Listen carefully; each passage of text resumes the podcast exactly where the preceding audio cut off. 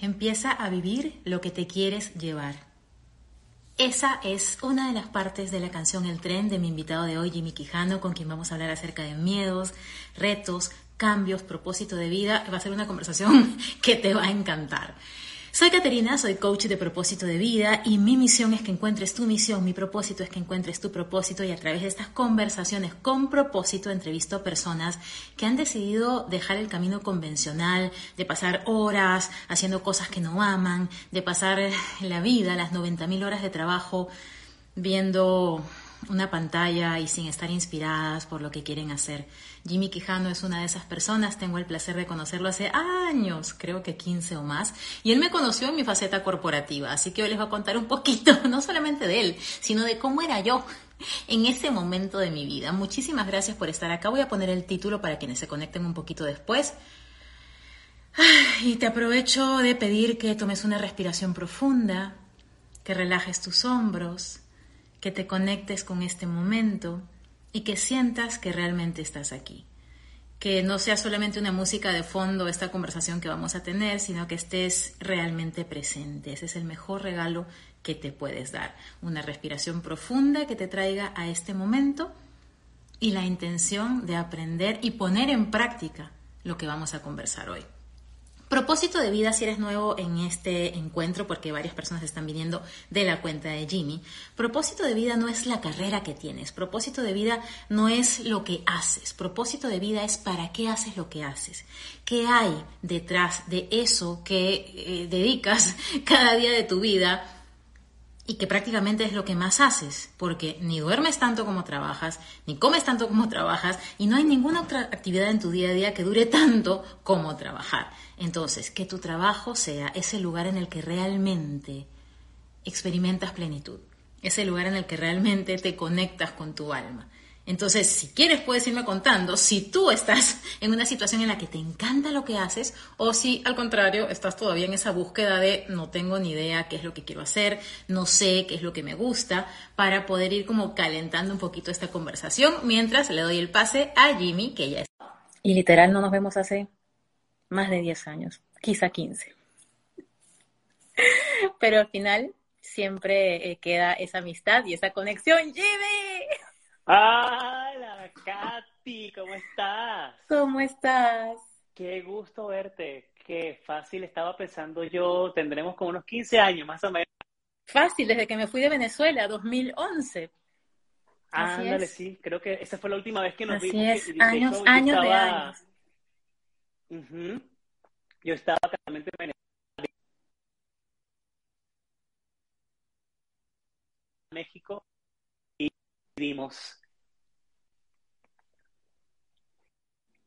Y fue así la despedida. Yo ya me iba del país para regresar a, mi Perú a vivir. Y ahora tú estás en México, yo estoy en Estados Unidos y la vida siguió pasando y la vida siguió cambiando y aquí nos encontramos. Bienvenido a Conversaciones con Propósito. ¿Cómo nos conocimos? Cuéntale a las personas que están por aquí. Tiani Santos está conectada. Qué placer y qué orgullo que nos esté acompañando. ¡Ay, saludos, mi Tiani!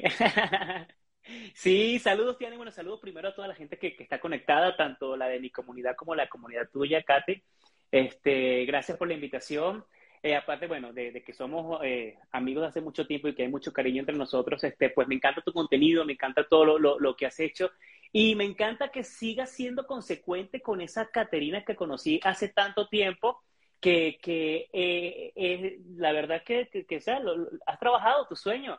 Y, hoy es una realidad aquel proyecto que me contabas de, cuando estabas este, presa en el mundo corporativo. Así que la verdad yo estoy muy contento, muy orgulloso de ti como, como amigo por, por, por, por este paso que, que, que, tú siempre quisiste dar y que este fue tu proyecto de vida desde hace mucho tiempo, desde aquel entonces, y que hoy finalmente pues vives de esto, eh, eres una persona pues diferente, totalmente alejada del mundo corporativo, pero también sin dejar las cosas buenas del mundo corporativo, porque eres muy organizada, eres, sí, sí, o sea, cuando, para hacer este, este, este live, un correo electrónico con todas las especificaciones, este eh, calendario en el... No, y cinco minutos antes, listo, todo listo, ya nos vemos Tienes toda la, razón, Jimmy. El mundo corporativo eh, no es que yo lo odie lo deteste, no, para nada. Simplemente que no era para mí y saqué lo más productivo y lo mejor y lo junté con mi sueño de vida, que tú lo conociste muchos años atrás cuando yo ni siquiera creía que era posible. ¿Qué recuerdas tú de aquella época? ¿Cómo fue que nos conocimos? Tú me conociste corporativa por completo. Cuéntale a las personas cómo fue eso. Sí, ay, mira, saludos a la gente del Sazón venezolano que, se acaban de, conectar. Cantamos el fin de semana pasado en unas gaitas increíbles que estuvieron buenísimas, tanto que vamos a repetir ahora el 28. También mi querida este, Gaby que está por aquí, espectáculos y burbujas. Bueno, saludos, saludos totales.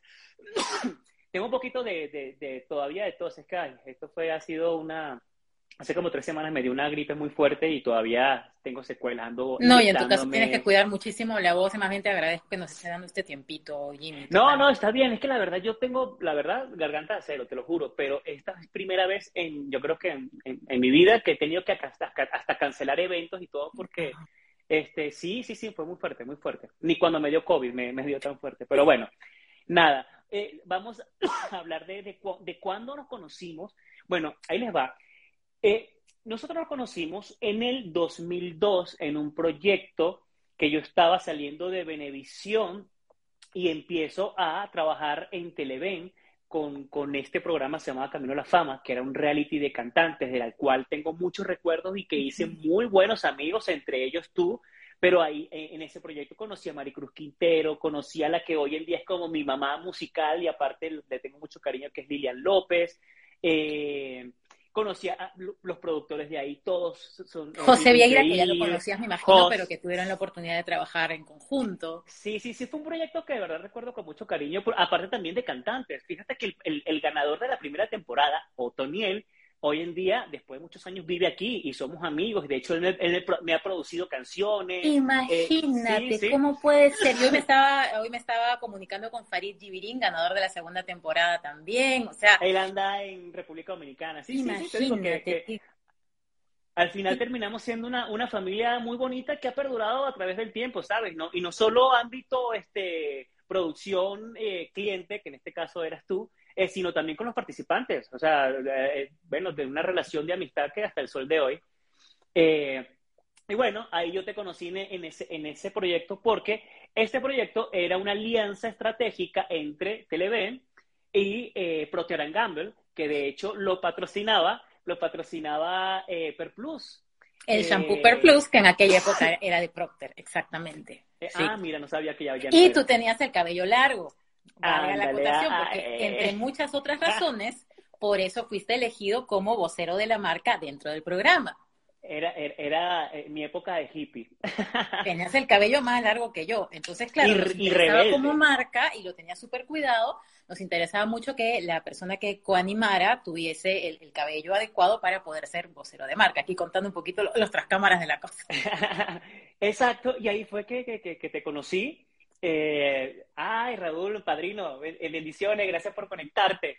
Bueno, eh, y ahí, bueno, nos conocimos y, no solo nos conocimos como a nivel este, profesional, sino también fuimos muy buenos amigos. Tú hiciste, te hiciste muy buena, muy buena amiga de amigos míos eh, y, también, este, por mi parte, también de hacia tu mundo. Eh, y, y, sí, te conocí justamente, tú eres de Perú, tenías mucho, muchos años viviendo, hiciste la carrera en Venezuela y ahí empezó tu, tu carrera laboral corporativa eh, en Venezuela, durante, que viviste por muchísimos años eh, en, mi país, que yo sé que lo sientes como tuyo también. 17 años, la mitad de mi corazón es venezolano, eso mi novio oh. siempre me lo, me lo dice.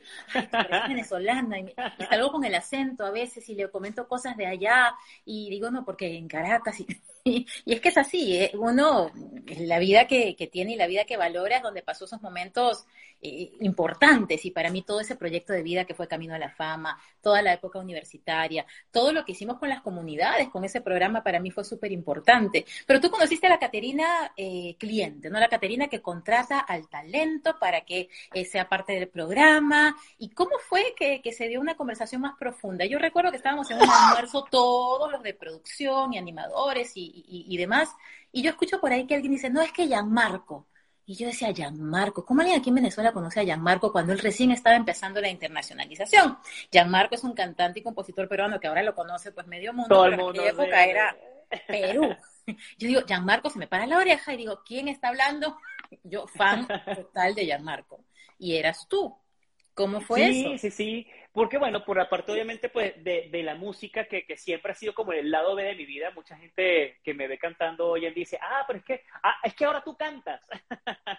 y, yo la verdad siempre fue el lado B de mi vida, o sea, yo, y cuando yo digo, no, es que yo fui a Salserín, ay, sí, sí mentiroso y no sé qué más, y realmente sí, yo fui miembro fundador de Salserín, ¿qué te gusta? Muy poco tiempo, tres, cuatro meses, después me empezó como mi carrera en la actuación, pero pero siempre, y siempre me mantuve estudiando música y, y, y, rodeado de mucho músico y compositor y así, y siempre dentro de la música eh, la parte compositiva ha sido muy importante y yo soy mucho de cantautores. Entonces, en ese sentido, pues conocía obviamente pues, el, el trabajo que, que, venía haciendo Gianmarco, que es uno de los grandes cantautores hoy en día peruanos, eh, y que, bueno, eh, no solo eh, la, la, música hecha por él y para él, sino también para otros artistas es muy famosa y muy conocida y, y, la verdad, pues es, es uno de, de, de, mis artistas favoritos y que, y que, admiro. Y yo creo que eso fue como que justamente la, lo, lo que hizo clic entre nosotros, que, que, que fuera más allá porque claro. tú eres el cliente, el cliente. Claro, era como que ay, las reuniones, exacto, las reuniones como que aparte, que llamemos a, al talento, al animador para lo que va a decir y cómo va a ser y qué va a mencionar, pero ya ahí llegó un momento en el que nos veíamos todos fuera de, del programa y, y, tú con tu guitarra y componías y cantabas y hablábamos de la vida. Y había una frase que a mí me gustaba mucho que tú eh, la tomaste de Gar García Márquez y la decías siempre. ¿Cuál es esa frase? No sé, porque son, son muchas. De hecho, mira. De, la de vida hecho, mira, no es la que uno recuerda. Mira. tu mira, pared de frases, imagínate. Voy a, a empezar ver. a implementar algo así. Sí, no, mira, esta, esta es una, una, pared de, frases de todo. Mira, de no dejes de soñar ni siquiera por crecer. A Me ver, encanta. esta, Rubén Blades. con errores y todo. Esta está buena porque tú eres muy inquisitiva con, con, con la ortografía. Total, bueno, y también teníamos eso en común, nos burlábamos un poquito de, de ciertas frases y, y, formas en las que se decían las cosas, pero finalmente aprendí a ser un poco más flexible con todo eso. Mira qué hermoso tener las Ah, frases mira, presentes. Ahí está, esa es. Voy a tomarlo en un- una captura de pantalla. La vida no es la que uno vivió, sino la que uno recuerda a la hora de contarla. Y cuando tú me dijiste eso, quizás sin tu saber, Jimmy, sembraste una semilla de hacerme cuestionar la vida que yo estaba viviendo y qué cosa iba a contar de esa vida. ¿Qué? Mira, y ¿Que había ido a una el- reunión? ¿Ah? Y después con el tiempo, eh, otra frase que fue, ha sido bandera mía de mi vida es esta. Tu vida empieza donde termina tu zona de confort. Así es. Y es algo que, Eh, que a ti te ha movido también, te ha hecho ir por caminos que quizá no hubieras elegido si te hubieras decidido quedar por el lugar cómodo. Eh, exacto, exacto. Y, y yo pienso que también es, pues, es una de, de, de estas frases que, que llevé como bandera y que conocí cuando emigré, por primera vez. Y, y, y es eso, cuando uno emigra, uno sale totalmente de tu zona de confort y vuelves a nacer en muchos aspectos, ¿sabes?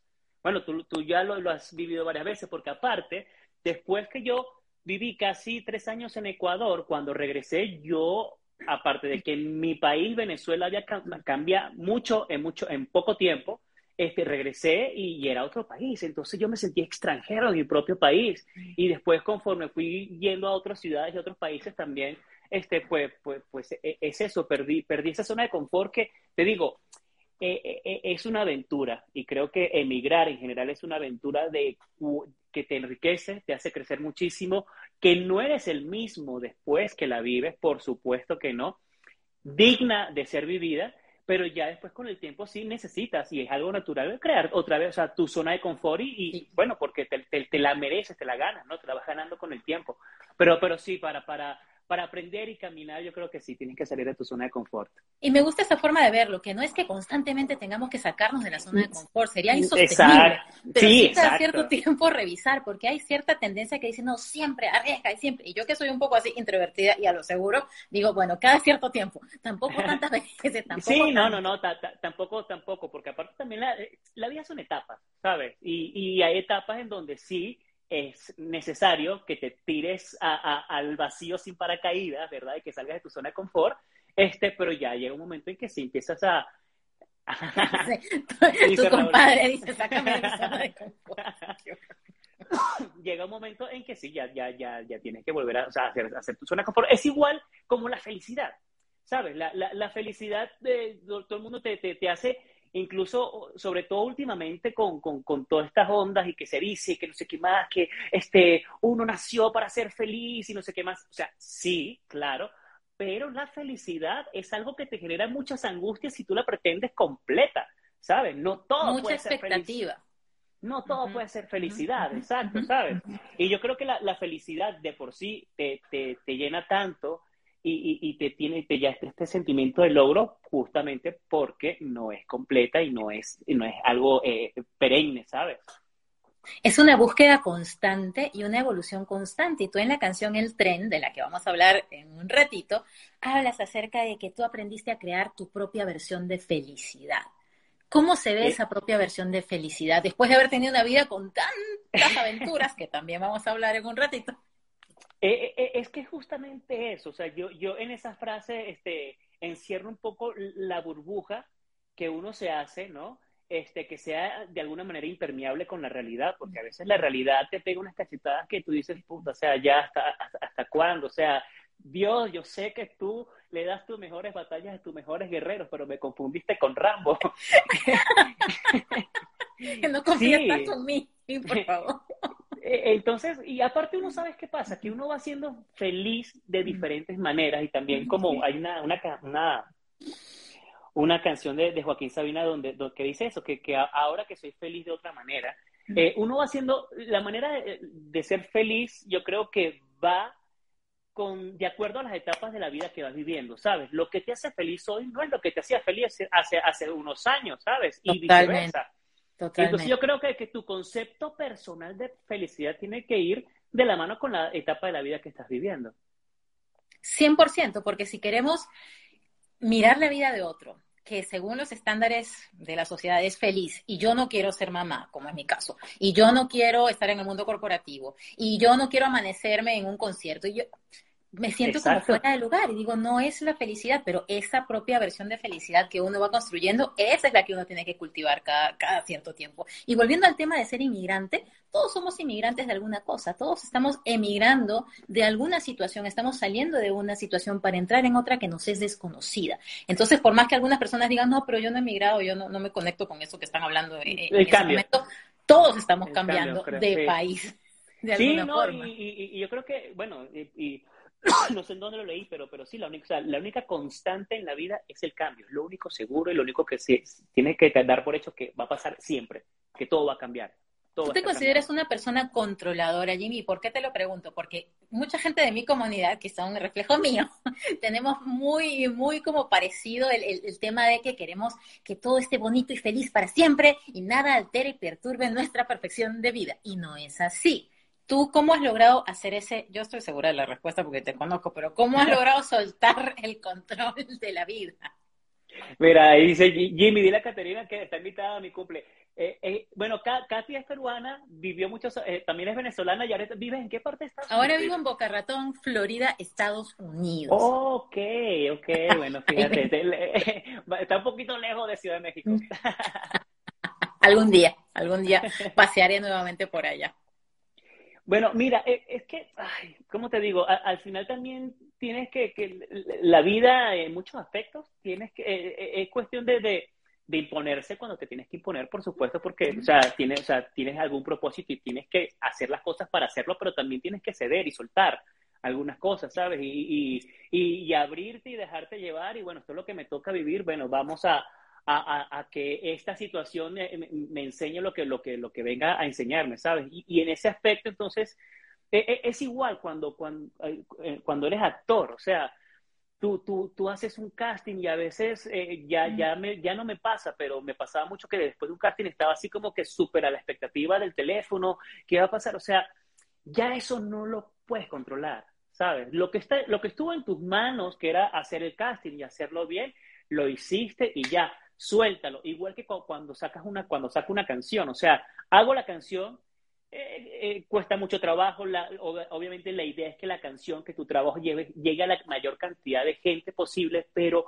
lo que estuvo en mis manos, por ejemplo, con el tren, que, que es una canción de la cual estoy muy, muy orgulloso y, y, sé que en unos años voy a seguir siendo consecuente y la voy a seguir viendo con el mismo orgullo. Voy a decir, o sea, independientemente de que tenga muchos views o, que sea una canción súper famosa o que se pegue, es, eso ya no, no tiene que ver conmigo, ¿sabes? O sea, lo que yo he hecho en base a esta canción es, es, lo que me hace sentir bien y es lo que me hace sentir orgulloso y es que la letra voy a, hacer, voy a seguir siendo consecuente con esa letra y el video me quedó increíble y que todo lo he hecho yo y, y, eso, eh, con eso me quedo, ¿sabes? Más allá de, de controlar de que, ay, pero este, no, no, no pegó la canción o, o, no llegó a tantos views. No, eso, eso ya no, no, no es cosa mía. Compadre Yampiero, te quiero, gracias por estar aquí sería demasiado sufrimiento y muchas veces lo vivimos así, de querer apegarnos al resultado, no disfrutar el proceso, sentirnos menos si es que algo no nos funciona. A mí me pasa con los reels o con los posts que hago, que a veces digo, este va a ser una maravilla, va a ser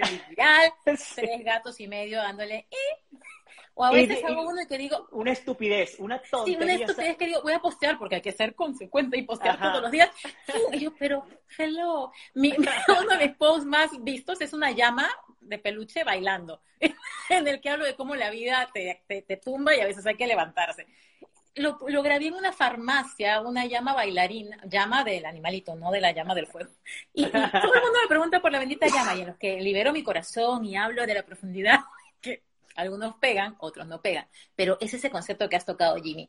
Hay un momento en el que tenemos que soltar, confiar en que hicimos todo lo posible, lo que estaba en nuestras manos y que lo demás ya no depende de nosotros. Y que muchas veces incluso va a ser un regalo que no funcione al principio, que tengamos que hacer ajustes, que no le vaya bien al inicio, que aprendamos en el proceso, porque de eso se trata la vida.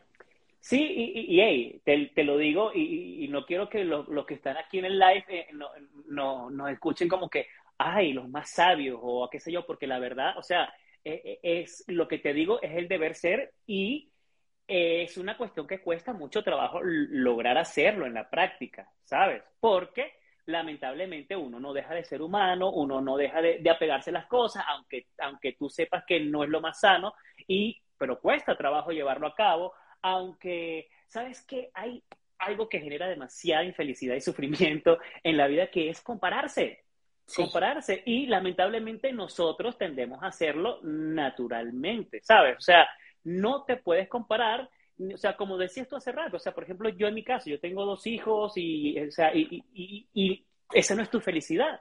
Y está perfecto, ¿sabes? Y, y no por eso, o sea, no tu historia tiene que ser igual a la mía para que tú te puedas ver como tú me ves, ¿sabes? O sea, al final no te puedes comparar, los tiempos de cada quien son diferentes, ¿sabes? No, no, no, no, yo en mi caso no me puedo comparar con X o Y actor o con X o, Y cantante porque realmente es algo que te genera mucho estrés y, y, que te diga que nunca lo he hecho, ay, por supuesto que, que, es mentira, por supuesto, o que te diga, este, no, yo, yo, yo, yo siempre he estado luchando y no sé qué más. No, hay momentos en que he tirado la toalla y hay momentos en que he seguido por inercia, pero no por, por convicción, porque estoy, porque me cansa, obviamente este, e, e, e, es así, ¿sabes? al final, bueno, yo, yo pienso que la vida y los hijos no, no vienen con instrucciones y hoy, que es un, obviamente pues uno está más maduro, que es más es, papá y así, este, entiendes también incluso a tus padres, que, que, que al fin y al cabo ellos o sea, uno está como estuvieron ellos. O sea, al final todos estamos aquí improvisando y haciendo lo mejor que podemos con lo que nos toca. Qué loco cuando uno se da cuenta de eso y dice, wow, tengo la edad a la que mi papá o mi mamá me tuvieron y estoy pero perdido en la vida. ¿Cómo podía pretender que él, mi superhéroe o mi superheroína, supieran todo? Yo no tengo más que cuando me tuvieron y estoy pero igual improvisando la vida y buscando la mejor manera de hacer las cosas. ¿Cuánta sabiduría estamos sacando aquí? Y muchas de las personas que ven este live lo van a ver después grabado porque mi, mi comunidad es así, le encanta así verlo con el cuadernito y todo, apuntarlo y aterrizarlo todo. Después lo pongo en YouTube, después lo pongo en mi podcast en Spotify. Así que aún si la persona ah, no está ahorita en vivo, nos puede escribir todo lo que tenga en su cabecita después de ver esta conversación. Porque hemos hablado de no compararnos, hemos hablado cómo la, la vida siempre está en constante cambio, hemos hablado de cómo soltar y dejar fluir y no controlar más de lo necesario, dar todo lo que está en nuestro corazón. Y ahora, bueno, Nela está saludando, Gaby también está por ahí saludando, Yajaira de Inspira Siglo XXI está por ahí también, me encanta que estén ahí conectados. Pero ahora hablemos un poquito de tu vida al inicio. Poca gente eh, se imagina que, que alguien puede ser descubierto para trabajar en televisión en la calle que eso es una historia así como de, de Netflix, de, las películas, ¿no? Así como, estaba yo por ahí, cuéntanos por favor, ¿cómo fue tu inicio? Y, va todo entre, entretejido con esto de cambios y miedos y, vivir. Sí, pues, pues fíjate, eh, bueno, mi vida ha sido, de, verdad que sí, para pasar de, no, una película, yo creo que una serie, porque la verdad, y de muchas temporadas. Pero como la de Miguel, exacto, de muchas temporadas. sí, porque he pasado por, por, por, varias etapas en mi vida. La primera etapa de, de niño, eh, fue en el circo, mi papá era de circo, este, crecí en el circo, después mi papá se independizó del circo y trabajaba con mi mamá haciendo shows de, de también de, de, payasos y de acrobacia y malabarismo, pero en los colegios, entonces íbamos como en nuestro circo personal, en vez de una carpa era, este, era el anfiteatro de los colegios, ¿no? o sea, eso ya era un pensamiento eh, futurista, porque solamente se conocía el circo de carpa, no esa, eh, el freelancer del circo que él mismo armaba su, su propio espectáculo y Qué así, de tu papi. Y, así, así andábamos, así andábamos de, de, ciudad en ciudad. Este, pues, ¿Cuántos años tendrías en ese momento para dar eh, perspectiva? yo tendría como unos 3, 4 años, pero me acuerdo de todo eso, o sea, yo me acuerdo de cosas, eh, Katy de cuando tengo dos años, tres, o sea, pero, pero bien, aparte mi hermana y, y, yo, mi hermana que en paz descanse, este, nos llevábamos un año y, mi hermana y yo nos separamos cuando yo tenía cuatro y ella tres. Y tenemos, teníamos muchísimos recuerdos juntos, pero muchísimos así, con detalles y todo. No, y la cosita de tal color y cuando vivíamos en tal lado con tal cosa, así. Entonces... Yo no me acuerdo nada de mi infancia, pero eso ya es tema de otra conversación. bueno, entonces, este, bueno, nada, la primera parte de mi vida, mi infancia fue mucho del circo, de aprender a, a todas las partes del circo, a, hacer gimnasia, a hacer malabares, eh, a, hacer muchas cosas eh, dedicadas al circo como tal. En algún momento. Naciste en ese entorno. no, hubo decisión ahí de que, a mí me gusta, no es que esa era tu vida. Sí, sí, esa, era mi vida. Y, aparte mi papá también como que me, me, llevaba a eso y me hablaba, él me enseñó mucho acerca del arte, ¿no? Como tal, de, del público, del respeto al público, del profesionalismo, de, todo eso, ¿no? Eh, ay, Mariola, besos. Ay, linda este, gente. Sí. Bueno, entonces, eh, nada, eh, llegamos en algún momento de miles de cosas que pasaron, nos separamos, mi papá, mi, mi, papá y mi mamá se separaron, yo me quedé con mi papá, mi hermana con mi mamá, y vivíamos en Colombia, ellos se fueron para Caracas y nosotros quedamos en, en Colombia. Y la idea era irnos a Caracas, porque mi papá me decía, no es que tú tienes que ir a Caracas porque ahí está tu futuro, porque tú tienes que entrar en televisión y no sé qué, y así. sí, sí, sí. Entonces, sí, sí, no, no, fue muy loco. Entonces, eh, yo recuerdo cómo fue, cómo fue que, ah, eh, nada, pues mi papá hacía este, este circo personal en todas las ciudades con mi mamá tenían un show muy establecido de una hora, hora y media, comprendido entre magia, acrobacia, comicidad, este, y pues mi mamá se fue, se le fue su compañera y ahora, con, ¿sabes? Yo tenía cinco años. Ay, Dios mío, claro, qué tal responsabilidad, porque tenían que seguir adelante con, con el espectáculo adaptado a, sí, lo que ahora tenía. No, pero es que aparte, está, ah, Nela, en Cúcuta, mi familia es de Cúcuta, mi familia materna es de Cúcuta. Y bueno, en Cúcuta hay mucha, es, una ciudad de mucha gente de circo. El, colombiano por lo general es, muy circense. Lo que es el colombiano y el chileno son muy, muy de circo y tienen como familias de, enteras de circo y así. Bueno, entonces no, ni siquiera, o sea, mi papá andaba como a la deriva conmigo, no sabía qué hacer. Este, lo que sí tenía claro es que teníamos que ir a Caracas porque allí estaba mi futuro. Entonces yo fui el que le propuse, oye, pero porque yo no, no, no trabajo contigo, trabajamos juntos, yo hago la parte de mi mamá. No, es, ay, lo que pasa es que, bueno, son muchos ensayos y, y eh, son casi dos horas de show. Yo, yo me la sé, yo me sé el show. Y me dice, ¿cómo? Sí, en serio. Y empezamos, y de verdad, en una semana de ensayo ya tenía listo el show. y recuerdo que yo debuté así en esta, en esta onda así como de, de, eh, de cantar, de, actuar, de llevar este show de payasos en escuelas en, en, ay, como en Chivacoa. Chivacoa. ¡Wow! No, no, yo viajé y, y, viví por todas partes de Venezuela. Entonces, en Chivacoa, que es donde está la, e, es muy famosa porque es donde está la famosa montaña de Sorte, este, ahí fue mi, mi, debut como, como payaso en una escuela y haciendo el show con mi papá. Y ya después que, que vio que todo salió bien, entonces empezamos a hacer ese, ese, show y poco a poco, de ciudad en ciudad, llegamos, nos tardamos como, nos habremos tardado como un año y medio en llegar de Cúcuta a Caracas, ¿no? En, en, en esa modalidad. bueno, eh, llegamos a Caracas, este, mi papá era muy amigo de la gente de la concha acústica del Parque del Este, que es donde él se había formado, entre otras partes, como el circo, Ahí mi papá conoció a mi mamá trabajando en la concha acústica porque los domingos hacían un show eh, en la concha acústica del Parque del Este de payasos y para niños y no sé qué más. Tanto que él, el que, el que administraba todo eso, que era eh, eh, Pepito, bueno, toda la familia de Pepe ah, hoy en día son mi familia. Ellos viven cerca de aquí, viven en Puebla. Ah, familia, bueno, sí, sí, sí, sí, ha sido muy, muy bonito y loco.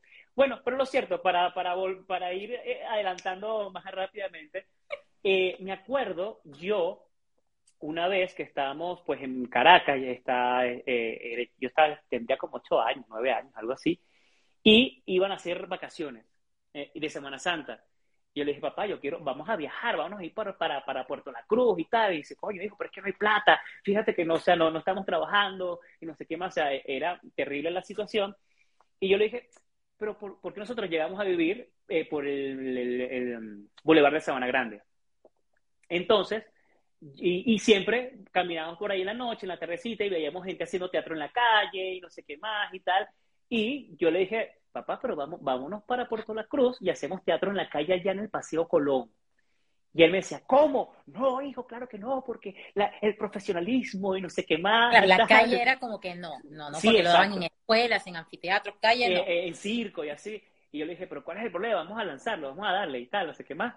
Total, que lo consideró, bueno, y tenía unos amigos allá en Puerto La Cruz, y digo, y estaban, vivían cerca del malecón, y, y bueno, ok, vamos a hacerlo, pues, pero así o sea, o lo hacemos o lo hacemos, porque aparte nos, nos fuimos con el pasaje de ida, ya no tenemos, no, no, tenemos para regresarnos. O sea, o tenemos que hacer algo allá o no. O sea, no podemos ir allá y decir, ay, no sabes qué, siempre no, mejor me arrepiento y nos regreso. No, o sea, no tenemos que hacer algo. Porque Qué buen tip, porque muchas veces, como dicen, hay que quemar los puentes para asegurarse que, o sea, tiene que salir porque tiene que salir y sin plan B y le das con todo. Tienes que lanzarte al vacío sin paracaídas. Saludos, Verónica. Qué lindo. Entonces, así fue. Y yo me acuerdo, muy bien, es muy cómico, muy chistoso es, esa anécdota porque este, llegó el, el, día, o sea, tenemos que ir a hacer el show en la calle. Hacer el show sí o sí, porque, o sea, ya no teníamos ni para el día siguiente para el desayuno, así. Bueno, entonces mi papá con aquella pena y maquillándose y después maquillándome a mí de payaso y nosotros en la casa del amigo de él, no sé qué más, este, bueno, y, y aquí, y con obviamente yo, yo, yo, yo fui el que le propuse y estaba arresteado, pero igual sí me daba pena, pues, por más que todo también por este, infundada de papás, fundada de mi papá, ¿no? Entonces, a veces el miedo viene por otros que con el mejor de, las intenciones trata de cuidar y proteger y ahí vamos al tema de miedo. Muchas veces tú no tenías miedo y muchas veces uno no tiene miedo de dar un siguiente paso, pero la gente te dice, no, no renuncies, no, te va a salir todo mal, no, y uno que... Aún así lo hiciste. Sí, pero bueno, ahorita ya, ya después eh, vamos a hablar de los miedos ahí porque yo también tengo ahí una, unas cuantas cosas que decir con respecto a eso. Pero, este sí, claro, y, y, el, el, camino de la casa, que era relativamente cerca de, la casa del amigo de mi papá hasta donde pensamos que podríamos hacer el show, eh, eso fue eterno, eterno, y nosotros así con la cabeza abajo, bueno, nada, tenemos, o sea, mentalizarnos, tenemos que hacerlo o hacerlo porque, o sea, sí, y ya caracterizados con sí, sí, sí, ya, de payaso y como vamos para allá. Ándale, vestidos de payaso y todo. Y me acuerdo que nosotros, obviamente, pues era la primera vez, no sabíamos cómo ni cómo empezar ni cómo hacerlo. O sea, nosotros teníamos un show de una hora, tampoco íbamos a hacer una hora de show ni nada. Tenemos que, o sea, tenemos como que hacerlo como que en varios sketches cortos de 15, 20 minutos máximo y así. Entonces, eh, van empezamos a decir, bueno, como yo era acróbata, o sea, gimnasta y así, vamos a llamar al público, tú haciendo saltos y no sé qué más, y yo llamo a la gente, vengan, que vamos a empezar el show, no sé qué más, y así. Y así fue, yo empecé a hacer saltos y no sé qué más, y la gente poco a poco se fue como agrupando, agrupando, agrupando. Bueno, chévere, y nosotros, bueno, empezamos, obviamente esa primera tanda fue así como que la más incómoda, y bueno, y ahí dándole, total que después había unos artesanos que eran amigos de mi papá también, que eran, habían sido de circo, entonces como que nos sentimos un poco apoyados, ¿no? Bueno, ya se acabó, hicimos, estuvimos como dos, tres horas ahí haciendo show, bueno, nos regresamos. Este, fue muy cómico porque ahí te va, no sé, te voy a dar como un número más o menos, o sea, no sé, el pasaje de, de, ida eran como entre, de los dos, 600, 600 bolívares, ¿no? 300 y 300, ponte tú. Algo así. Y recuerdo que llegamos y bueno, mi papá, bueno, vamos a ver cuán, cuánto hicimos hoy. Sombrero. Ajá, vamos a ver cuánto hicimos, a ver, no sé qué más, como, bueno, para saber si no nos regresamos mañana habíamos hecho como 2.500 eh, bolívares. Y mi papá, ¿qué? Al día siguiente empezaba, llegamos así, pero con la cara súper en alto, vamos a trabajar. ¡Wow! ¡Qué buen aprendizaje! Es que, es que, esto es una historia de vida, pero que calza perfecto en crecimiento personal, Jimmy, porque claro, viene el miedo, viene el tema de que la primera vez vas así cabizbajo, no sabes qué esperar, la incertidumbre, la primera vez te apoya alguien más, el grupo de artesanos, te sientes un poquito más sostenido, empiezas a llamar la atención con lo que mejor sabes hacer, con lo que jala más, y de pronto te das cuenta que valió, que fue, que hizo sentido, que valió la alegría, el esfuerzo, la, la atención que la idea y, buena. Y no solo valió la pena, sino que trabajamos toda esa Semana Santa y regresamos a, Caracas con dinero y así, o sea, que, veníamos de una situación obviamente que nada de cero. Este, bueno, tanto, tanto que después todos los fines de semana nos íbamos a Puerto La Cruz a trabajar. y todas las vacaciones y no sé qué más, hasta que llegó un momento que yo le dije, papá, papá, o sea, la verdad, o sea, porque aparte, o sea, nos íbamos como que el viernes después de salir del colegio y regresamos, eh, nos regresamos el domingo en la madrugada y yo me, me, me, vestía el uniforme en el metro para ir para el colegio. Bien forzado, bien Ajá. forzado. Y yo le dije, papá, vamos a hacerlo aquí. No, es que aquí, dígame, aquí, aquí nos conocen y tal, y que nos conoce aquí, vale, vamos, a, vamos a, trabajar en el, en el Boulevard de Sabana Grande.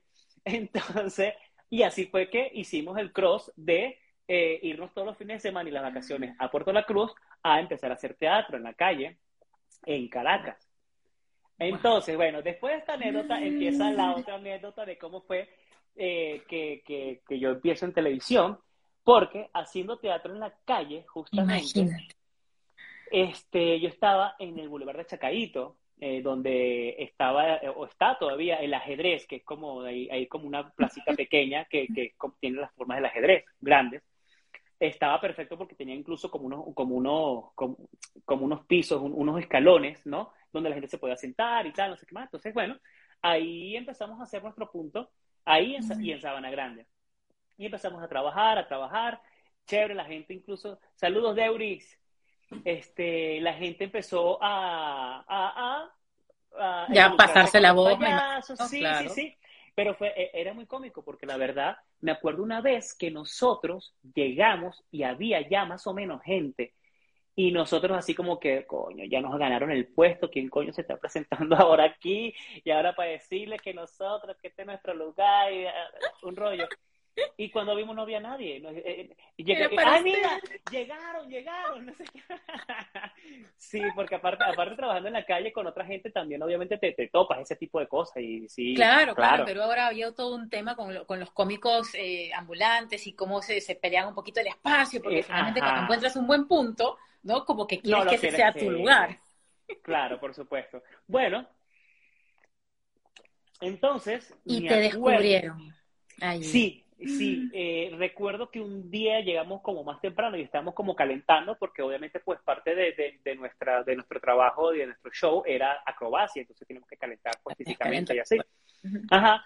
Y viene una señora y nos dice, oye, este, mi esposo eh, no pudo venir hoy, pero los, los, ha visto estos días ustedes y me dice que su niño se le, se le parece mucho al, al, al niño de Charles Chaplin, este, que es muy buen actor y no sé qué más. Él está escribiendo una novela en Marte Televisión y quiere que su hijo haga el casting. Este, Toma el, número de él, eh, de la oficina de él, para que, para que eh, él les diga todo. Y, nosotros, ah, no, pues chévere. Este, bueno, nada, total que eh, hablamos, mandamos las fotos, no sé qué más, llamamos, hago, hago el casting. Aparte es muy loco porque justo en esa época, en esa misma época, yo estaba eh, empezando a ensayar con salserín, porque donde vivía yo estaba empezando a tocar piano, este, donde vivía uno de los, un amigo como que era parte del crew de Manuel Guerra y de los managers no sé qué más, y me dice, oye, te voy a llevar para... La, la, esposa le dijo, oye, llévalo para los, los salseritos, los, e, e, esa vaina que estás haciendo ahorita ahí con, con Manuel. Imagínate. era un proyecto que nadie sabía y aparte claro, claro, que no, cuando empezaron la, la orquesta, y que no mucha gente y que no mucha gente creía en el proyecto, ¿sabes? O sea, imagínate, o sea, una orquesta de niños de salsa, ¿qué es eso? O sea, ¿sabes?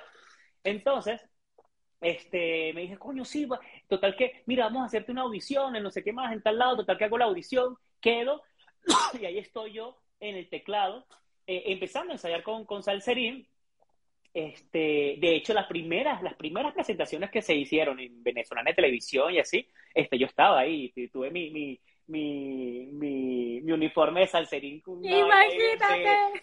Bueno, eh, justamente empezando estos ensayos con salserín, me cae esta, este casting de esta señora que, que me vio haciendo teatro en la calle, hago el casting eh, y cosas locas de la vida, o sea, bueno, hice el casting, la verdad lo hice, lo, pero sí, lo mejor que pude. Y pasa tiempo, coño, como que no me llamaron, bueno, yo estoy aquí en Salserín, este, nada, pues entonces mi, idea es como quedarme aquí, porque igual yo, o sea, yo en Salserín tocaba el teclado, no, no cantaba, no era como que del, del frente, ¿no? Ya. Entonces, de repente, fue así muy loco porque, o sea, la amiga de un amigo, la novia de un amigo, no sé qué más, oye, que me llamaron a mi casa que, que tú que, que, te están hablando de una novela, de, de pero sí, eh, te digo, una, una, locura, fue rarísimo, rarísimo. Total, que cuando finalmente yo entro y me empiezo a entrevistar con la novela, no sé qué más, resulta que la, se, habían, se habían tardado por, de hecho yo fui como que de los últimos personajes en entrar, que aparte era un personaje muy bueno porque era protagonista infantil, eh, yo, o sea, haz de cuenta que yo hice el casting y también lo hizo Servando. Porque Servando también era actor y venía de Radio Caracas de la pandilla de los siete. Increíble. Entonces, estaban entre los dos y decían, no, pero es que yo, no, yo prefiero este Servando porque Servando ya es conocido, y ya trae gente, y trae público, y viene de Radio Caracas, no sé qué más, pero es que este desconocido hizo muy buen casting y tal, no sé qué más. Total que le, deciden, se deciden por Servando y le hablan a Servando. Entonces, y, y, Servando le dice, no, ¿sabes qué? Yo, yo estoy ahí con Salserín, yo, voy yo no quiero hacer novela, yo me dedico, yo quiero hacer, yo, yo creo en, esta, en este Salserín. Y esa negativa de él, pues me, abrió la puerta a mí. Y así fue que, entonces no, bueno, entonces definitivamente es este muchachito nuevo. Y así tú sales de Salserín para dedicarte a la actuación, además. O sea, fue como... Es, exact, es, exactamente, exactamente. Muy loco, porque esta persona que me había visto haciendo teatro en la calle, que había creído en mí, que me había invitado al casting y todo eso, cuando obviamente ya yo firmo contrato y entro y empiezo a entrar al canal y así, y este, yo empiezo a decir, oye, ¿dónde está este personaje, esta persona? Se llama Camilo. ¿Dónde está Camilo? ¿Dónde está Camilo? ¿Camilo qué? Hernández. E, eres el escritor de la novela. No, no, pero no, el escritor es fulanito de tal, eh, Johnny Galonsky, otro, no, pero, pero es que eh, yo hice el casting porque él me dijo que, que, que está, escribiendo esta novela. Total que nadie, nadie sabía quién era ese tipo. Ajá. Nadie. O sea, fue cosas locas de la vida. Locas. Wow. wow. Mira, yo que conocía tu historia, esa parte no me la sabía para nada. Que algo se movió en el universo, algo hizo la vida para que estas cosas pasaran. Porque, claro, mira, todo empezó de alguna forma con la visión de tu papá, porque él dijo, él va a estar en televisión, él va a, ser artista, él va a estar en el circo, pero también se complementó con todas las veces que tú dijiste, vamos a hacer esto y vamos a hacer lo otro, yo lo resuelvo y yo me atrevo y yo puedo. Y ahí está la magia, en salir de la zona de confort las veces que sea necesario para luego estar confortable y luego volver a salir de la zona de confort para luego estar confortable. Qué lindo recordar es volver a dividir, dice Vero desde Perú, qué linda. Sí. Saludos, Vero. Este, pues sí, sí, no, y, muy loco porque te estoy hablando que te gusta unos ocho, nueve años después de yo haber hecho, después de yo estar en Marte, y después fui a Venevisión y empecé, hice de Sol a Sol y, como, y bueno, ya saben todo el mundo el éxito que fue eh, la serie y ya estaba haciendo muchas novelas y no sé qué y así. Y llega el primer teletón eh, que se hace en Venezuela, en Caracas, ¿no? Que, que, es la primera vez donde todos los canales se unen, no sé qué más, se hace el teletón y los organizadores, los productores hacen la fiesta del Teletón, que era una fiesta muy grande que se hacía, aparte era muy buena para hacer relaciones públicas porque obviamente todos los canales todo el mundo estaba ahí, claro. Todo el mundo estaba ahí, estaba ahí y en esa, en, esa fiesta, en esa primera fiesta, yo estoy así, tranquilo, y veo que un, señor me mira mucho, pero así, o sea, a tres metros, pero así, súper fijo de mí. Claro, uno, pues obviamente, eh, siendo conocido y trabajando en televisión, alguien te mira así y tú lo saludas, ah, hola, ¿cómo estás? y tal, porque obviamente pues la gente cuando te ve en televisión te siente como muy familiar, ¿no? Este, que maneja un, ay, ya te voy a decir, esa se llama... ¿Cómo se llama la serie del Club de los Tigritos? Que Jimmy maneja un go-kart y pregunta Oscar. Ya sé, Oscar. Ay, se me fue el nombre. Ahorita, ahorita se me viene, espérate, pues si no se me, se me, pero, pero yo, yo sí sé cuál perfectamente cuál es. De hecho, lo hice con Estefanía. Era, era Jugando a ganar. Eh. No, no, no, no, no, no. Eh, ay, Grand Prix, Grand Prix se llama. Oh, wow. Grand Prix. No, hice muchísimas series. Bueno, este, y, me dice, y, él me dice, hola, ¿cómo estás, Jimmy? Y yo, sí, hola, ¿cómo estás? Y tal, este, tú no sabes quién soy yo. Y yo, eh, no, no, mira, mucho gusto yo soy Camilo Hernández. y yo, ¿what? ¿Qué? Camilo, ahí obviamente pues lo abracé y estuve un rato abrazado a él y le dije, brother, o sea, por, ti, yo tengo una carrera en televisión gracias a ti, o sea, yo, ¿qué, qué pasó contigo? ¿Qué, qué, por, qué te desapareciste? Y ahí obviamente pues hablamos un rato, nos pusimos, nos pusimos este, en contacto. Ah, eso fue justamente haciendo, jugando a ganar. Eh, jugando a ganar, no, este, eh, eh, Camino a la Fama. Eso fue justamente. Ah, en la, en, la, Teletón de Camino a la. ¡Wow! O sea que fue mucho tiempo después. Muchísimo, muchísimo, muchísimo tiempo después. Y cosas locas de la vida. Este. no, no sé si tú te acuerdas que el Televen en aquella época. ¿Qué pasó? ¿Qué? No, que estoy con la boca así que me. que no puede ser. ¡Qué fuerte! Wow. Bueno, y si, si no recuerdas, en, en aquel momento que estábamos haciendo eh, juntos eh, Camino a la Fama, de Televen decide ser dramáticos. Sí, claro. Y saca Gato Tuerto. Gato Tuerto. Que eso fue como un intento, un intento de, comedia, de sitcom que ellos quisieron hacer. Y viene e, en esa fiesta, me dice, oye, tú y yo nos debemos, nos debemos trabajar juntos. Y yo, claro que sí, yo voy a empezar a trabajar, voy a empezar a escribir Gato Tuerto en Televen. este, yo, yo voy a entrar al staff de escritores y tal, y tenemos que trabajar juntos, tal, no sé qué más. Bueno, resulta que así, o sea, empezó, empezó él a, escribir, me pasaron libretos, hice casting, recuerdo, y de repente él salió del proyecto y no se hizo, no se dio.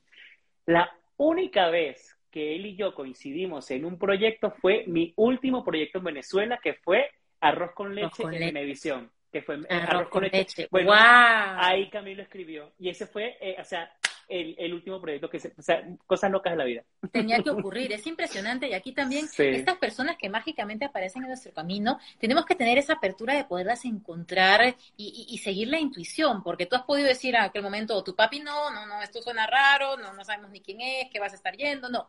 Cuando la intuición está ahí, confiar en nosotros, intentar, porque mira, tu carrera empezó gracias a ese llamado y a esa mirada increíble. Y ya hoy, Jimmy, como cantante, yo sé que podemos estar 45 horas hablando.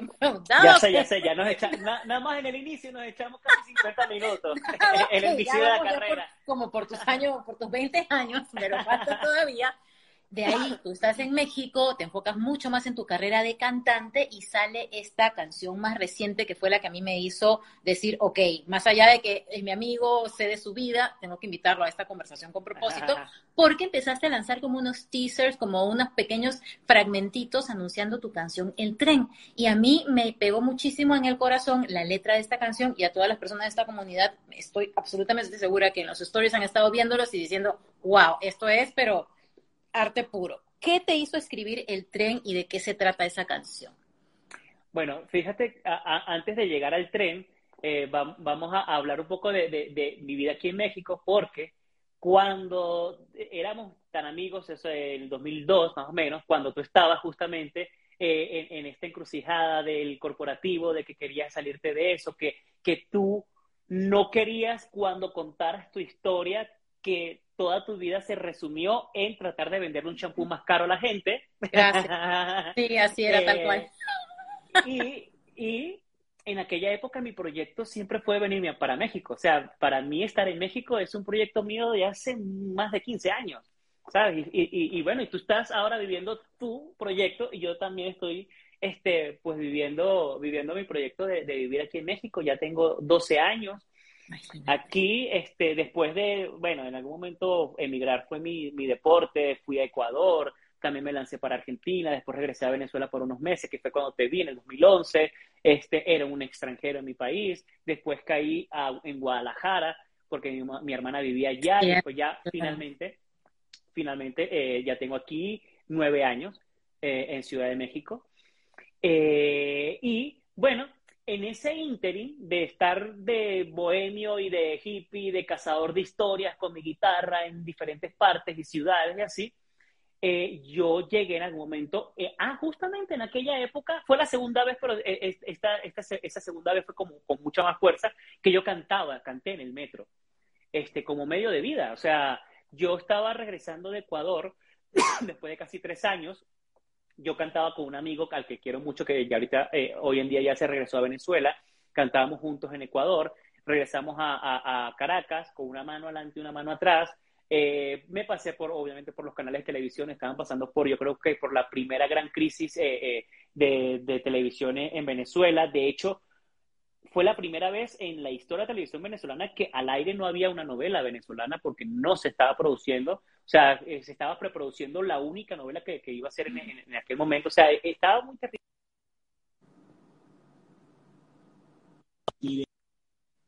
era eh, ir a, Venezuela, vender mis cosas, las pocas cosas que tenía y venirme para acá, para México. Y, este, yo a Roberto, con el que yo canté en Ecuador, yo lo conocí, este, bueno, en Estudio Play, que era un estudio de una sala de ensayo donde iban muchos músicos ahí, nos la pasamos, era nuestra cueva, y ellos cantaban en el metro. Y yo me, encantó esa idea y yo los acompañaba y empecé a ver y no sé qué más. Y de repente me empecé a aventar a cantar. Y justamente en ese interín que empecé como medio a cantar ahí, pero más por, por, por, por joda y por disfrutarlo, este, y por vivir la experiencia, em, hice el casting para esta última novela que fue Arroz con Leche, ya empecé a hacer la novela y ya no lo hice más. Después terminó la novela, me fui para Ecuador, este, fue una una locura, una aventura, que eh, eh, eso, da para otro libro y para otra hora de conversación, todo lo que fue mi, mi, vida en Ecuador y cómo llegué y cómo salí y todas las cosas que hice allá. Pero lo cierto es que llegamos a Caracas y tuvimos que tocar en el metro, la verdad, o sea, eh, no había otra.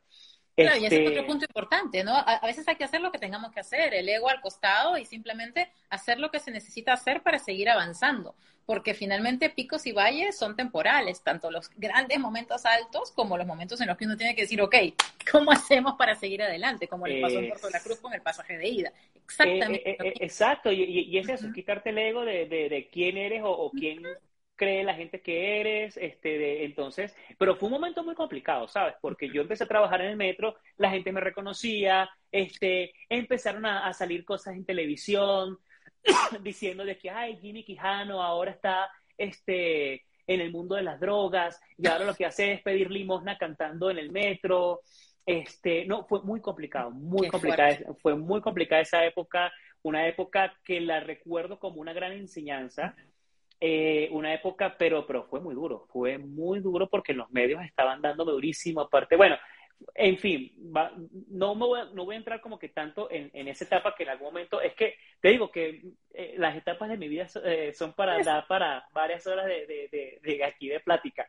Saludo a la gente de Swing Gaitero. Oye, mira, la gente de Swing Gaitero, con ellos yo alterné el viernes pasado, este, eh, en este restaurante venezolano que se conectaron hace rato, Sazón Venezolano, en el cual vamos a estar a repetir este 28 de noviembre y fue una experiencia muy enriquecedora porque fue estar en contacto con esa venezolanidad que, que, que, que, que uno recuerda, ¿sabes? Yo, no, yo la verdad, bueno, con tanto viaje y con tantas cosas que he vivido y que he pasado de aquí a allá, he sido, eh, la verdad, soy un poco desarraigado a la patria, pero, pero, pero, pero esa experiencia del viernes, la verdad que me, me, hizo estar en contacto con lo más bonito de, de, de, mi, de mi venezolanidad. Así que gracias, compadres. Y nos vemos, nos vemos el próximo 28 para seguir cantando gaita y disfrutando. Qué rico.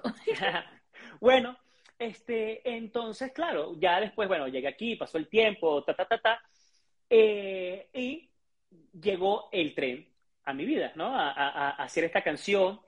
Esta canción, bueno, ya yo he venido desde el 2019 sacando canciones de a poco. Obviamente soy, soy un artista independiente, es muy difícil estar sacando, o sea, ponerse al, al, al, al a la altura de los reggaetoneros o la música, o, o, la gente que hace música hoy en día que de verdad sacan un sencillo cada semana, o sea, una, es una locura. Sí, ¿sabes? como si fueran reels, exactamente. Ajá, exacto.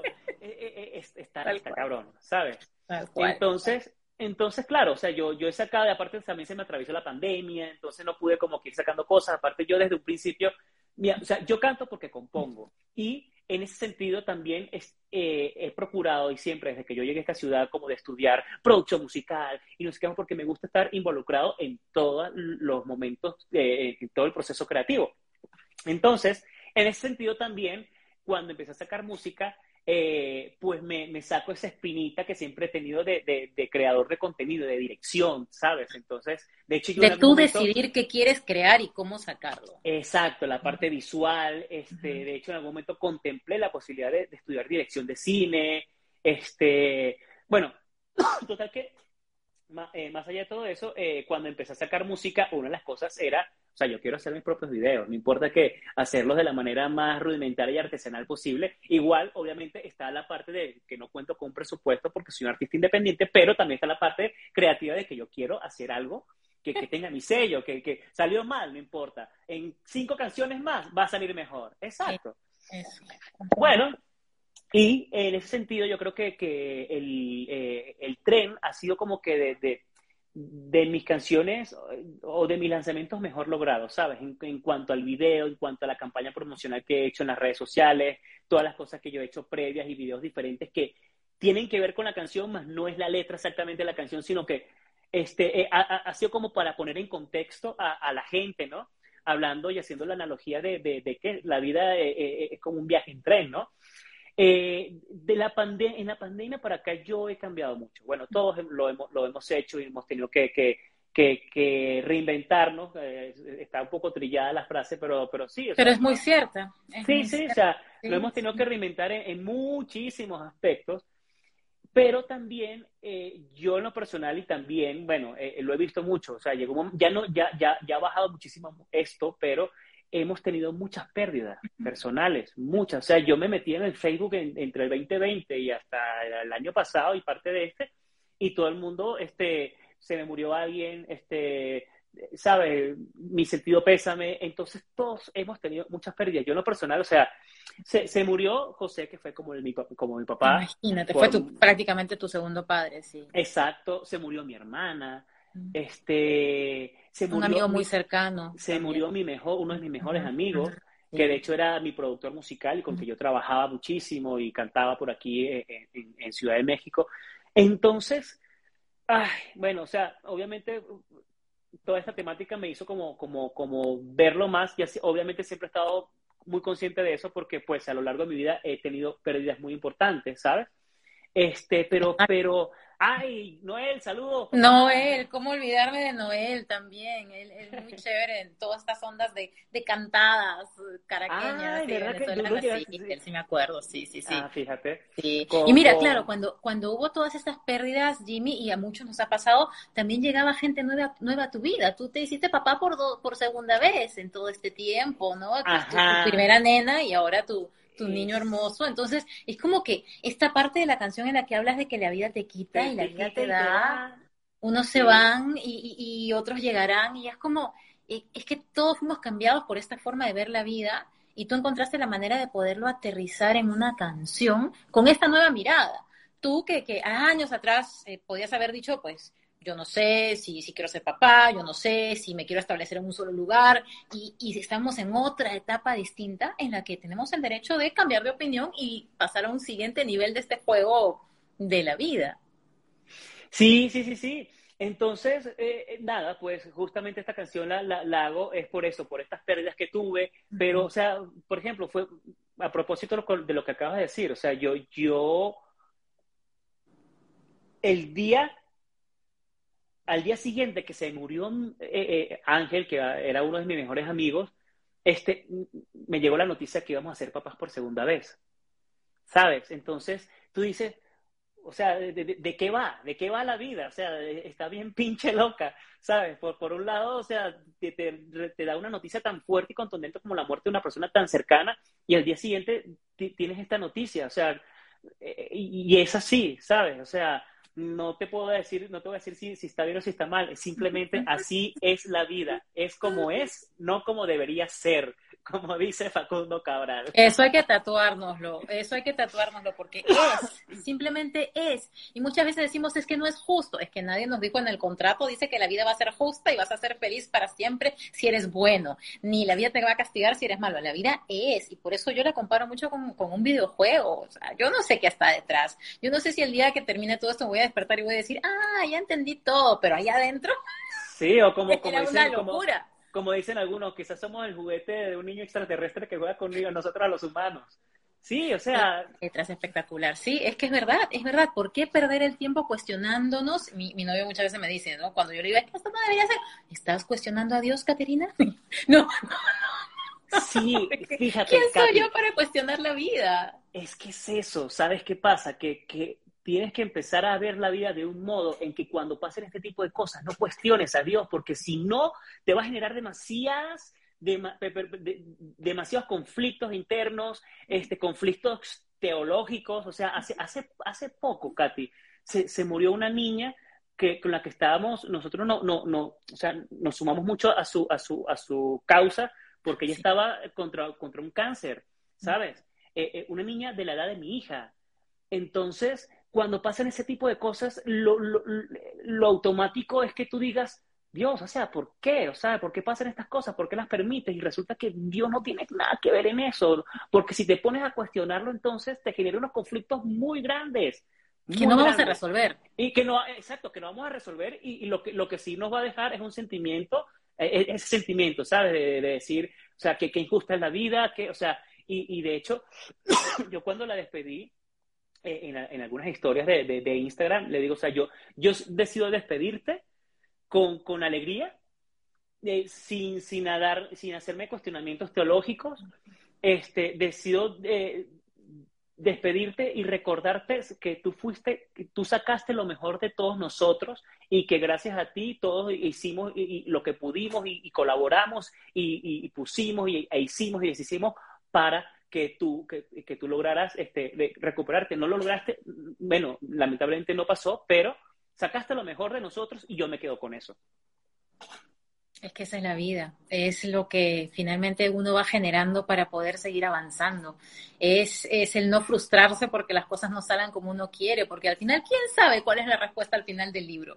Muchas veces cuando doy mis cursos y mis talleres y me dicen, ¿cómo sé si finalmente este es mi propósito de vida con total certeza? Y la vida no es un libro de baldor en el que al final sale toda la solución a los problemas y sí, este era tu propósito de vida. No, tienes que vivirlo y experimentarlo y ver cómo se siente este proceso. Yo tenía un montón de preguntas para hacerte, pero todas se han ido respondiendo con la historia de tu vida, que eso es lo bonito. Tenía preguntas como qué es el miedo, cómo superas el cambio, cuál es tu propósito de vida, pero todo eso ha ido saliendo en la conversación de una forma tan genuina, Jimmy, que te lo agradezco demasiado. ¿Qué le dirías a las personas, Jimmy, que, que, sienten miedo, que no, no están listas para un cambio, que les da vergüenza, que les da pena mostrarse eh, con su emprendimiento, con su nuevo propósito de vida? ¿Qué les dirías después de haber recorrido tanto mundo a tan bueno, corto Bueno, primero que no, no, no quiero que, que, que, que nos vean desde el punto de vista o desde una zona de que, ay, es que ellos ya pasaron por esto, ya, ya son sabios, ya, ya se la saben, no sé qué más. No, aquí todos estamos improvisando y, la verdad es que te diga, no, es que lo mejor para el miedo es tal cosa, porque los valientes no, no, no tienen ausencia de miedo, no, al contrario, o sea, el miedo lo usas como usas a todas las personas que te dicen que no, ¿sabes? Para darte el empujón de decir si puedo y, manejar tus miedos y, y transformarlos. De hecho, hay una máxima en el show business eh, que dice que cuando tú estés a punto de enfrentarte a un público, ya sea actuando, sea cantando, si no sientes ese miedo, si no sientes ese vacío en el estómago, ese día, retírate. Retírate. O sea, eh, eh, y como dice la frase ahorita que está un poco trillada, pero este, hazlo con miedo, pero hazlo. Es así, el miedo siempre va a existir. lo que puedes es trabajar, es de, de, usar esa energía a tu favor, ¿sabes? Pero al final... Y tal cual, tal cual ese es el nombre del taller que voy a dar el 29 de octubre, cómo usar el miedo a tu favor, porque muchas como veces queremos, queremos y sabemos, pero no podemos y nos paraliza y, y hasta hay miedo al éxito, hasta hay miedo a brillar, hay miedo a mostrarte, hay miedo a dar tu regalo al mundo. Imagínate si tú te hubieras quedado aquel día en Puerto La Cruz diciendo, no voy a hacer esta cosa en la calle, no hubieran pasado tantas otras maravillas y coincidencias y causalidades que te llevaron a, vivir una carrera hermosa y a hoy seguir viviendo de lo que amas. Sí, claro, y te digo, o sea, vives de lo que amas, eh, obviamente vivo de otras cosas, eh, eh, también tengo una parte corporativa que es muy importante, me gusta, y aparte mi esposa también anda en el mundo corporativo y, y la admiro muchísimo y, y, he aprendido muchísimo de ella. Este, no sé si está por ahí, creo, al principio la vi. Sí, no se conectó, apenas nos conectamos. Es que estaba con los niños, o sea, yo dos minutos antes estaba durmiendo al bebé, estaba dándole tetero.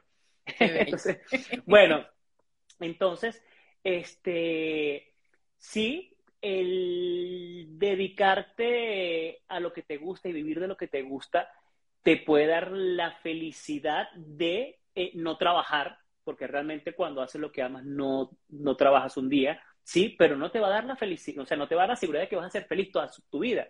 Dentro de eso vas a tener tropezones, vas a tener momentos en que, en que te vas a sentir frustrado, hay momentos incluso hasta, hasta en los que te cuestionas, coño, me hubiese dedicado a otra cosa, eh, sí, claro. Es, es, es sí, sí, total, totalmente. Y no significa que eh, cuando uno está en propósito de vida todos son unicornios, estrellas y mariposas, porque está la parte de pagar impuestos, está la parte administrativa, está la parte del cliente que, que no avanza como uno quisiera, en mi caso, está, hay tantas cosas, pero por lo menos que un pedacito de tu vida esté dedicado a hacer lo que te llena el alma, ya es ganancia. Eh, sí, es, es, exactamente, exactamente. Y yo, yo por ahí en algún post lo puse en algún momento de, de, de jueves de TVT, lo pondré otra vez, pero dice, o sea, la vida es demasiado corta para estar en el empleo equivocado.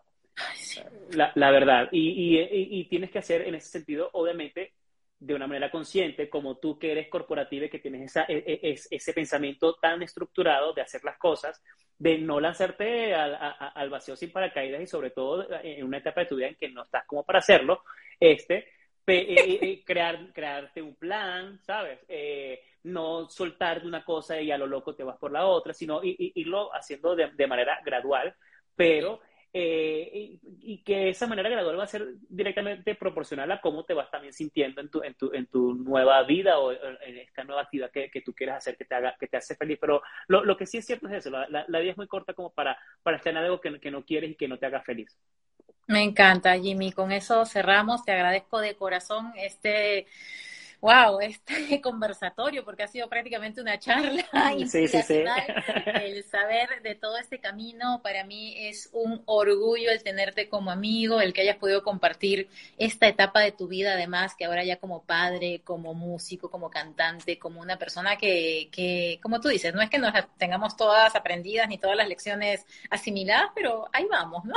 Ahí sí, vamos, sí, sí, sí, camino. ahí vamos. Lo importante también es reconocer las cosas que no debemos hacer, aunque las hagamos y sea muy difícil como esto de compararnos, como, ¿sabes? Eh, eh, pero pero eh, es eso, es buscar una mejor versión de ti, una, ir sanando cosas para que tú seas pleno hoy en día. De hecho, este, este año he estado, bueno, en un viaje interno muy, muy grande, tanto que me llevó a vivir la experiencia de la ayahuasca, no sé si, si, si, si, me imagino que sí, sí sabes cuál, la cuál es. La conozco y porque en Perú se, claro, se da bastante. Claro, claro, sí, claro. Sí, pero, pero eh, es parte de este camino de autoconocimiento para que este, puedas ser una persona más plena y feliz, ¿sabes? O sea, por lo menos en, en mi caso, yo sentía que, que ese llamado y que, y que me iba a ser eh, iba a ser positivo para mí, que de hecho lo es y lo va a seguir haciendo porque sí, sí es algo que, que lo quiero repetir y sí es algo que, que me, me, ha funcionado, por lo menos a mí, para mi crecimiento personal eh, y, y, nada, pues un, pa un paso más en, en, este camino.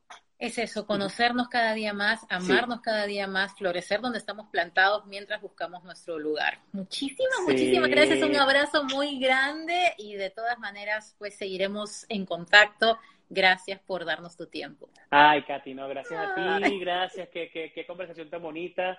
Este, bueno, te lo dije al principio y te lo digo ahora para cerrar. Eh, muy orgulloso de ti, sabes que te quiero muchísimo. Gracias. Este, orgulloso de ti por eso, por haber tenido la, la, la valentía y el coraje de llevar a cabo tus propósitos y tus sueños y hoy en día ser la persona que eres eh, no vivir en la, en la frustración ni, ni, en la zona de confort de, de que, hay, bueno, eh, eh, tengo un muy, buen cargo a nivel corporativo, pero el hecho de, de no querer que, que, que, tu vida a la hora de contarla solamente lo único que tengas que decir era que trataste toda la vida de venderle un champú más caro a la gente, eso habla muy, muy bien de ti y, y estás construyendo justamente eh, pues lo que va a ser después de esta vida, porque yo, yo, yo siento que, que, que esta vida, la, la, vida realmente es un solo peldaño en la existencia. Y, y en ese sentido también tenemos que, que ir trabajando de, de, hacer que esta existencia valga la pena, que este, este peldaño sí sea para subir un, un piso más. ¿sabes? Para lo que está por venir. Gracias, Jimmy, por tus palabras, las valoro muchísimo. Te mando un abrazo inmenso y estamos viéndonos. Chicos, muchas gracias por estar aquí. Chao, mi casa. Chao. Yo también. Bye.